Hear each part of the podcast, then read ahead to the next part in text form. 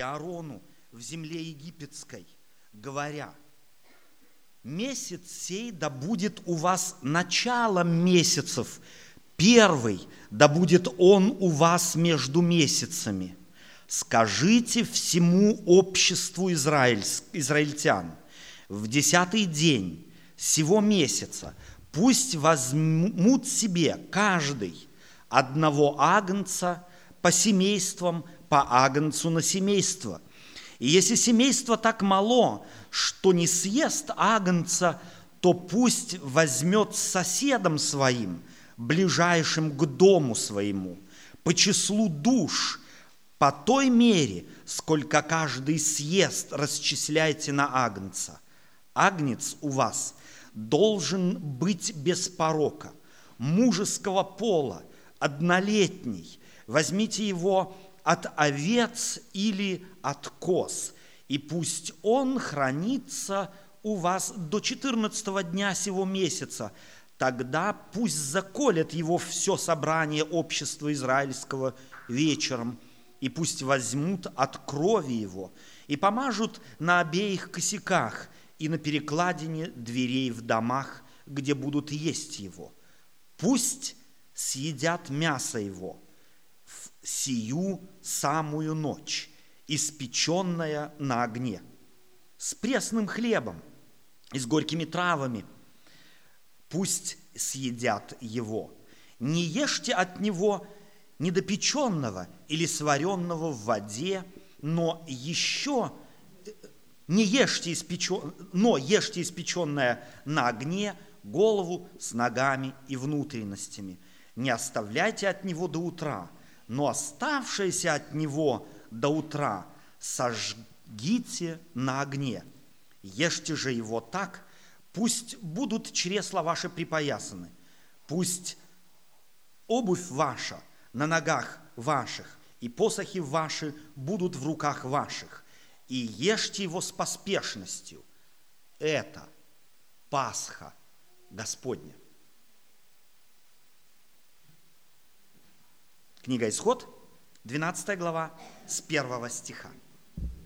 Прежде всего, слово «Пасха» для нас привычное слово. В большинстве своем люди связывают на самом деле то, о чем мы слышали с Пасхой, атрибуты куличей, яиц, крестного хода и так далее и тому подобное. Слово «Пасха», само слово «Пасха» в еврейском звучит как «песах», означает перескочить. Слово «песах» является глаголь, глаголом, является словом, выражающим действие.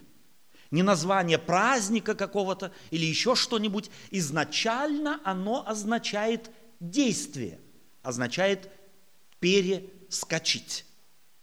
Почему? В тексте здесь дальше, если мы читаем, Бог говорит – и я э, в 14 стихе, и будет у вас кровь знаком на домах, где вы находитесь, и, ви, и увижу кровь, и пройду мимо вас, и не будет между вами язвы губительной. То есть я перескочу через ваш дом. Я не войду в него с мечом карательным, я обойду его. И символом тех домов, через которые образно ангел будет перескакивать, эти дома познавались чем? Опознавались по крови на косяках. Это Пасха Господня. Это Бог будет перескакивать через эти дома. Звучало это в словах иудеев – того времени. И если мы знаем, когда это случилось, случилось это в ночь перед выходом народа израильского из рабства в свободу. Почему именно в этот первый месяц, в этот месяц, о котором Бог здесь говорит? Потому что, как? Потому что на этот месяц в Египте, у египтян было, было распределено, у них была масса богов – и на этот месяц приходился Бог Овен. Это был один из самых могущественных богов в Египте древнем. Если кому-то из вас приходилось быть в Луксоре, кому-то приходилось, может быть, быть в Луксоре, там недалеко от э, дворца э, Хачепсут находится огромный храм и целая аллея, состоящая из овнов. Символ могущественнейшего божества. В этот месяц несшим ответственность за благополучие в стране. Представьте себе, как мыслили египтяне. Овен – один из могущественнейших богов, и в э, несший ответственность за благополучие, и здесь маленькая кучка рабов берет и приносит в жертву дитя Овна. Это было как бы вызовом этому могущественному божеству. Бог таким образом хотел свой народ чему-то научить. Они около 400 лет, поколение за поколением находились в Египте. Они уже, если мы читаем, допустим, некоторые книги э, довольно известных христианских авторов, между ними Елена Вайт, то она говорит, что эти люди, евреи, они забыли свое происхождение, они были рабами, они больше были язычниками, они уже сжились с традициями египтян. И представьте себе, им Моисей говорит, в эту ночь вот этот день наступит, в 14 день, а мы знаем, что египтяне ориентировались по, э, так сказать, календарю э, лунному, то 14 день приходился в, на апогей. То есть это, здесь сила Овна была невероятно сильной.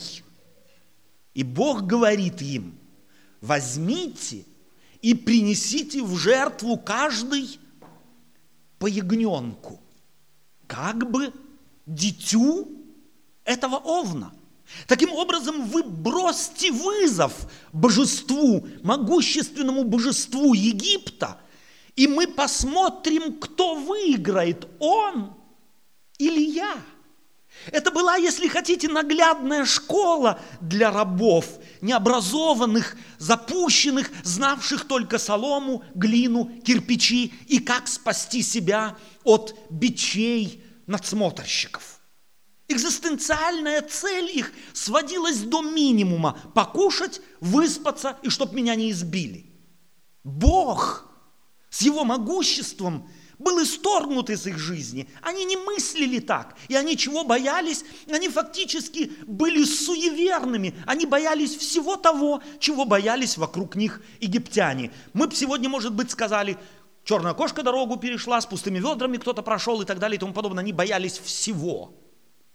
Но Бог хотел научить этот народ тому, что есть один Бог, которому подвластно все. И нет в мире ничего могущественнее, чем Он. И потому Он предлагает рабам, сделайте эксперимент со мной. Если вы мне доверитесь, и вы сделаете так, как я вам предлагаю, оно звучит абсурдно в глазах ваших, вы увидите мое могущество. И вы увидите, что те, кто полагаются на могущественнейшего из своих богов, будут посрамлены. Египтяне спокойно спали. Их охранял кто? Самый могущественный бог. А эти рабы там – они готовы бросить вызов этому Богу. О чем нам беспокоиться? И Бог в эту ночь, когда египтяне спокойно спали и думали, что их Бог спасет их, были посрамлены в их вере и надежде – а те, кто пошли, если можно так сказать, на эксперимент с Богом, Творцом, Богом Моисеева, как они потом говорили, и Бог любил называть себя Богом Авраама, Богом Исаака, Богом Иакова. Бог любил идентифицировать себя с именами людей на земле, которые в жизни доверяли Ему. И так Бог любит называть себя еще и именами людей – Бог Авраама, Исаака Иакова. Если вы читаете книгу «Исход», то народ израильский очень часто Моисею будет говорить «Твой Бог». И на самом деле это было так, потому что их Бог был еще другой Бог. У них в головах еще была масса других богов, масса совершенно разных суеверных пред, примет, предсказаний и так далее и тому подобное. И таким образом, на самом деле они выражали то, что было. Твой Бог, Моисей, он еще не наш Бог. Но на этот первый эксперимент они пошли. И они выиграли. Бог показал им наглядно, что он сильней. Этот Бог погубил фараона, воплощение божества на земле. И израильтяне потихоньку начинали понимать, что есть более могущественная сила, на которую можно рассчитывать, с которой можно и нужно считаться. Но будучи еще рабами, они подходили к живому Богу так, как египтяне подходили к своим божествам. Они думали, что этого Бога, который победил Овна, с ним стоит так же строить свои взаимоотношения, как египтяне строили со своими божествами. Если вы помните, когда Бог дал им 10 заповедей, то израильтяне как среагировали, что они сказали? Все, что Бог сказал ли ты, сказал нам, исполним и сделаем. Они надеялись и думали, что вот это выполнение этих заповедей и приведет их в гармонию с Богом. Им много еще нужно было постичь, им много еще нужно было понять. И через века Бог потихонечку через пророков объяснял и говорил им. Помните, может быть, слова одного пророка «Ваши субботы и ваши богослужения». Как он говорит – противны мне. Здесь должны были головы этих израильтян на бекрень быть поставлены. Что ж происходит? Мы ж его субботы соблюдаем, а он говорит, они мне противны. Почему? Потому что явно человек, верующие люди поняли Бога фальшиво. Вот этот язычник, живущий, живший в них, продолжал жить в них через поколения. И я хочу обрадовать вас, а может быть разочаровать. Он продолжает жить по сегодняшний день в каждом человеке. Мы хотим того или нет, вольно или невольно, думаем, если что-нибудь случилось с нами плохое, где я наследил, и Бог меня карает. Правильно? Так живет язычник в нас. Возьмите агнца. Это Пасха чья? Господня. Бог придумал освобождение. Бог назначил план. Не люди выдумали, не люди чего-то добились, не люди где-то что-то узнали, какую-то закономерность. Бог им сверху дает и говорит, вот это мой план, следуйте им, ему, если вы хотите эксперимент со мной. И это делайте в роды ваши. И это должно было еще чем сопровождаться? Празднование Пасхи. Если вы дальше будете читать, то там Моисей дает указание народу израильскому. Рассказывайте сыновьям вашим, что Бог сделал с вами. Он не говорит, расскажите вам, какой подвиг вы совершили. Он говорит, расскажите им, что Бог сделал с вами как вы через Черное море прошли, как вы в пустыне 40 лет жили, как Бог вас обеспечивал всем, как вы ходили, а обувь не снашивалась, одежда не ветшала, этот Бог был с вами. Расскажите о столпе огненном, расскажите о столпе облачном, расскажите обо всем, что Бог сделал с вами из поколения в поколение. Каждогодно делайте это. Закалывайте агнца – Почему нужно было рассказывать это молодым людям, молодежи, детям? Да потому что они уже не в Египте жили. Поклонения овнам не было. Это служение казалось для нового поколения странным после того, как умерли те, кто пережили это. И им нужно было это объяснять, суть этой традиции. Делали они это из века в век. Возьмите агнца. И через века мы начинаем понимать еще больше, что Бог заключил в этой Пасхе. Вдруг пишет евангелист Иоанн в первой своей главе следующее. Он говорит в Евангелии от Иоанна, в первой главе пишет, на другой день видит Иоанн идущего к нему Иисуса и говорит, вот Агнец Божий, который берет на себя грех мира.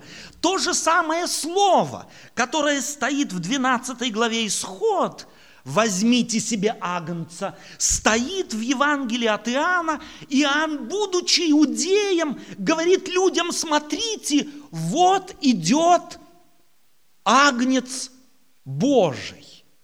Все поняли его? Сколько его поняли? Скорее всего, никто. Может быть, только Иоанн догадывался, но насколько хватило его догадок? Пока он сам не попал куда? В тюрьму. В тюрьму попал и посылает к Иисусу Христу с каким вопросом? Ты ли тот или ждать нам другого? Иоанн, который был Ильей родившимся, он вначале говорит, вот идет Агнец Божий, а через короткое время спрашивает, ты ли это? Вы чувствуете, какие мы люди, и если это с величайшими так могло быть. Об Иоанне Крестителе Иисус Христос говорит, что больше Иоанна Крестителя не было.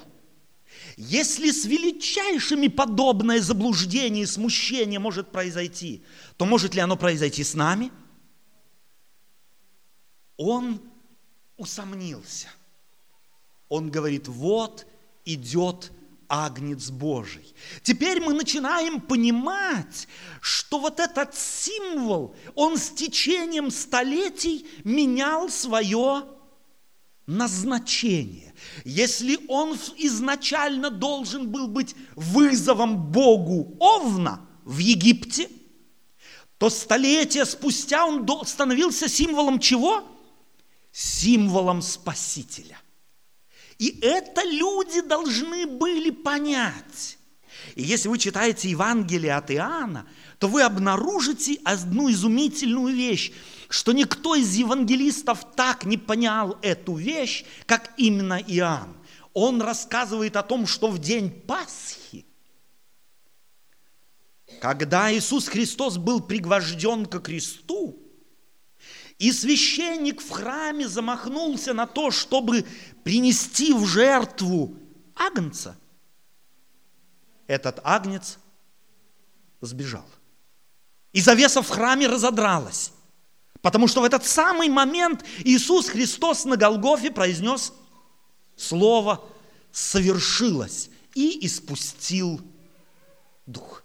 Совершилось спасение людей – и таким образом символ Пасхи в течение столетий, празднуемый иудеями, был упразднен чем? Кем? Смертью Иисуса истинным агнцем. И потому через многие, через несколько лет э, апостол Павел напишет послание Коринфянам – он напишет следующее. Итак, очистите старую закваску, чтобы быть вам новым тестом, так как вы бесквасны, ибо Пасха наша Христос, закланный за нас. Вот она Пасха Господня. Вы чувствуете, что Бог является учителем людей, что Он берет нечто и как наглядное пособие держит, показывает людям время от времени, разъясняя его суть в зависимости от той ситуации, где на линии плана спасения находится народ.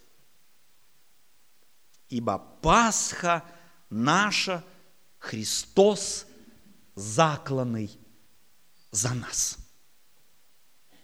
А вы очистите старую закваску. Что это значит? Очиститесь от старого подхода к Богу. Очиститесь от старых традиций. Очиститесь от привычного.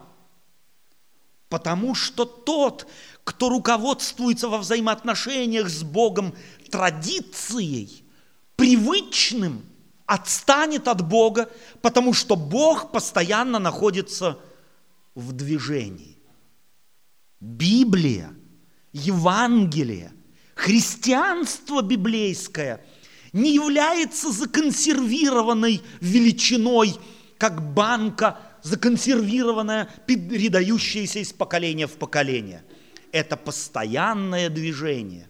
Потому что истинное Евангелие – это взаимоотношение с личностью, не мертвой, живой личностью. А личность живая не может стоять на месте. Именно поэтому, может быть, нам теперь и понятны слова Иисуса Христа, обращенные к апостолам, который говорит ученикам своим, когда Он их э, избирал, Он говорил им что? Следуй за мной. На современном языке это значит иди за мной, двигайся за мной, не сиди со мной, не спи со мной, не засни со мной, а иди со мной, иди за мной. И этот зов, он звучит ко всякому, кто называет себя христианином. Мы должны идти, мы должны двигаться в понимании и откровении и характера Божьего. Что такое Пасха? Пасха – это Христос, закланный за нас. И заметьте, что нигде не упоминается ни яйца, ни куличи, ни зайцы, никто и ничего. Я здесь вспоминаю диалог, который мы с вами слышали. Кто же является, являлся инициатором того, что с Пасхой связана целая, если можно сказать, действительно торговля?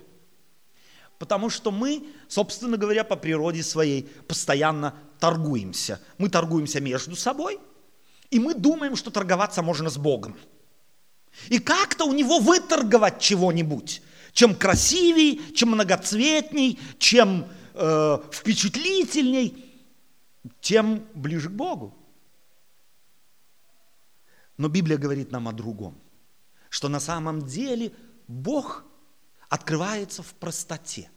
Он открывается в простоте веры и в простоте доверия Богу, Божьим истинам, открывающимся в Евангелии.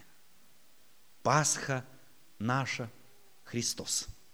Ровно две недели тому назад весь христианский мир праздновал Пасху.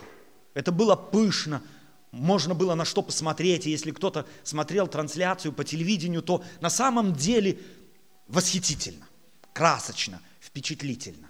Но я спрашиваю себя, какое это то, что делают люди, имеет отношение к Евангелию, к истинному, действительному христианству – и обнаруживаю, что никакого. Потому что истинная Пасха – это Христос. Обратите внимание, Пасха не воскресший Христос, а Христос закланный, распятый. Почему? Потому что мы должны были умереть, а Он умер за нас. Своей заместительной жертвой Он умер за нас и подарил нам, людям, всему миру жизнь. Так апостол Павел сформулирует это следующими словами. Он скажет через несколько лет, познав Иисуса Христа, что Бог во Христе примирил с собою мир. я хочу, я уже неоднократно делал ударение на этом. Но я хочу еще раз обратить внимание на это. Бог во Христе примирил с собою иудеев. Бог во Христе примирил с собою адвентистов. Бог примирил с собою баптистов. Кого Бог примирил?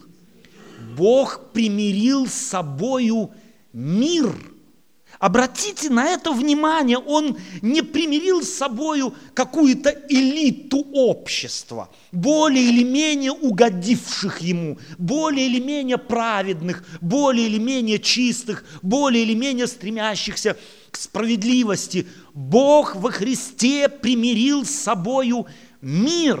И это тогда, когда апостол Павел говорил это, на самом деле – не понимали христиане, и по сегодняшний день многие не освоили. Бог является примирителем мира, а не отдельной элиты общества. Он примирил всех, потому что перед Ним нуждаются в спасении все. По нашим представлениям, спасении нуждаются или могут получить только определенная раса, скажем так. Определенные люди, хорошенькие. А перед Богом в спасении все согрешили, все лишены славы Божией, и это спасение Он приносит людям, Он приносит миру. Как вы думаете, это как-то должно отразиться на моем отношении к миру? Если в Евангелии написано, ибо так возлюбил Бог адвентистов, ибо так возлюбил Бог мир. Там не написано, ибо так возлюбил Бог чистых сердцем, что отдал Сына Своего Единородного, дабы все святые спаслись.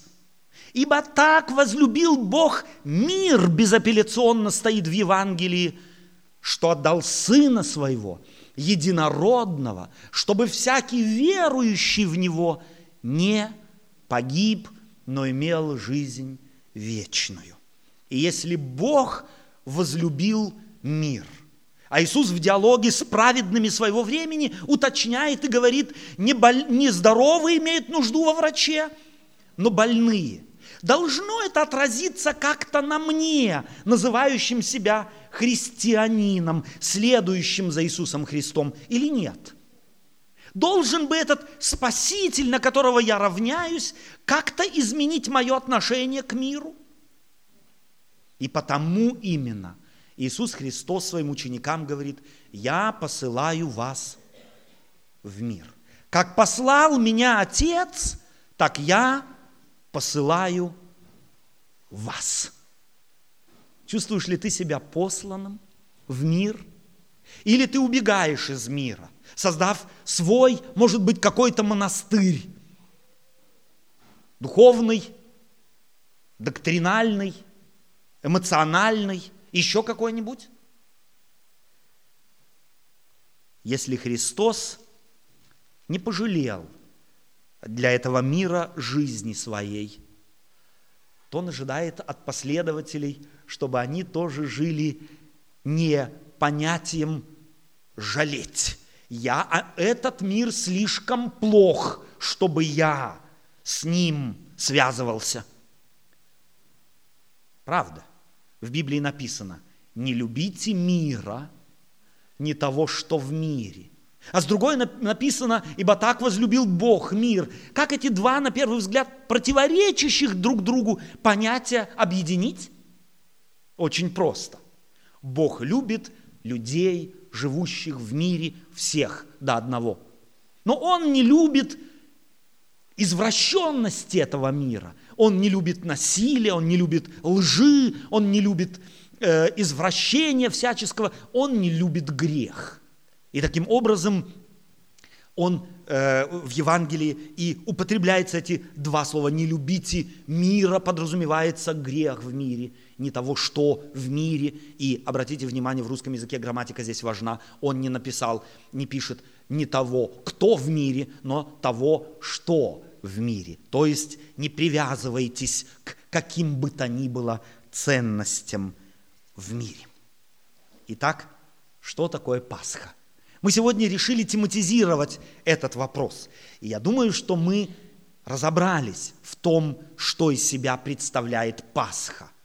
Оно было одно в древности, и оно потом изменило свои формы, и Иисус Христос через апостола Павла объясняет и говорит, «Ибо я от самого Господа принял то, что и вам передал, что Господь в ту ночь, в которую предан был, взял хлеб, возблагодарив, преломил и, подавая, сказал, примите, идите, сие есть тело мое за вас ломимое, сие творите в мое воспоминание, также и чашу после вечери. И сказал им, сия чаша есть новый завет в моей крови. Сие творите, когда только будете пить в мое воспоминание. Ибо всякий раз, когда вы едите хлеб сей и пьете чашу сию, смерть Господню возвещаете, доколе Он придет. О чем вспоминает здесь Павел? О чем он вспоминает? О какой детали? он вспоминает празднование Пасхи иудеями и Иисусом Христом в ночь перед его арестом и смертью. С четверга на пятницу уже иудеи начинали праздновать Пасху. Иисус Христос тоже празднует Пасху. Какую? Традиционную ветхозаветную Пасху. И ученики, читаем мы в Евангелии от Матфея, приходят к Иисусу Христу и говорят, где велишь нам, Господи, устроить Пасху? И в этот вечер он берет от части этой иудейской Пасхи хлеба, неквашенного, и берет вина, которое является символом богатства в древности, подает им и говорит, сия есть чаша Нового Завета, читаем мы. Это Пасха Нового Завета. Сие творите в мое воспоминание. И интересно, если та Пасха была привязана ко времени один раз в году, в первый месяц, в четырнадцатый день, то эта Пасха Нового Завета к чему-то привязана? Нет. Всякий раз, когда вы это будете делать. Таким образом произошла метаморфоза, произошло изменение символов. Тогда это было символом, с одной стороны, свободы от язычества и силы Божией. Со временем это стало символом грядущего Мессии, а теперь оно является символом уже пришедшего умершего и воскресшего. Пасха новая – это то, что называется в русском языке причащением или по-другому вечерей Господней, где народ Божий собирается всякий раз, когда находит в этом нужду и вспоминает подвиг Божий, подвиг Христов за грешный мир. И празднует, празднует победу. Победу Иисуса над смертью, победу Иисуса над сатаной и свободу человека в Боге. Но одно оставалось, остается и останется всегда неизмененным. Бог никого не насилует. Бог оставляет всякому свободу свободу жить в соответствии с его совестью, с его волей и с его пониманием. Он действует на мозги, он действует на обстоятельства, он действует на жизнь, но свободу выбора оставляет за каждым из нас. И потому, как ты будешь праздновать Пасху впредь, зависит от тебя, зависит от меня. Понял ли я суть? И хочу ли я сути или традиции? Я предпочитаю суть, а не традицию. И всякий истинный христианин предпочитает суть любой традиции. Аминь.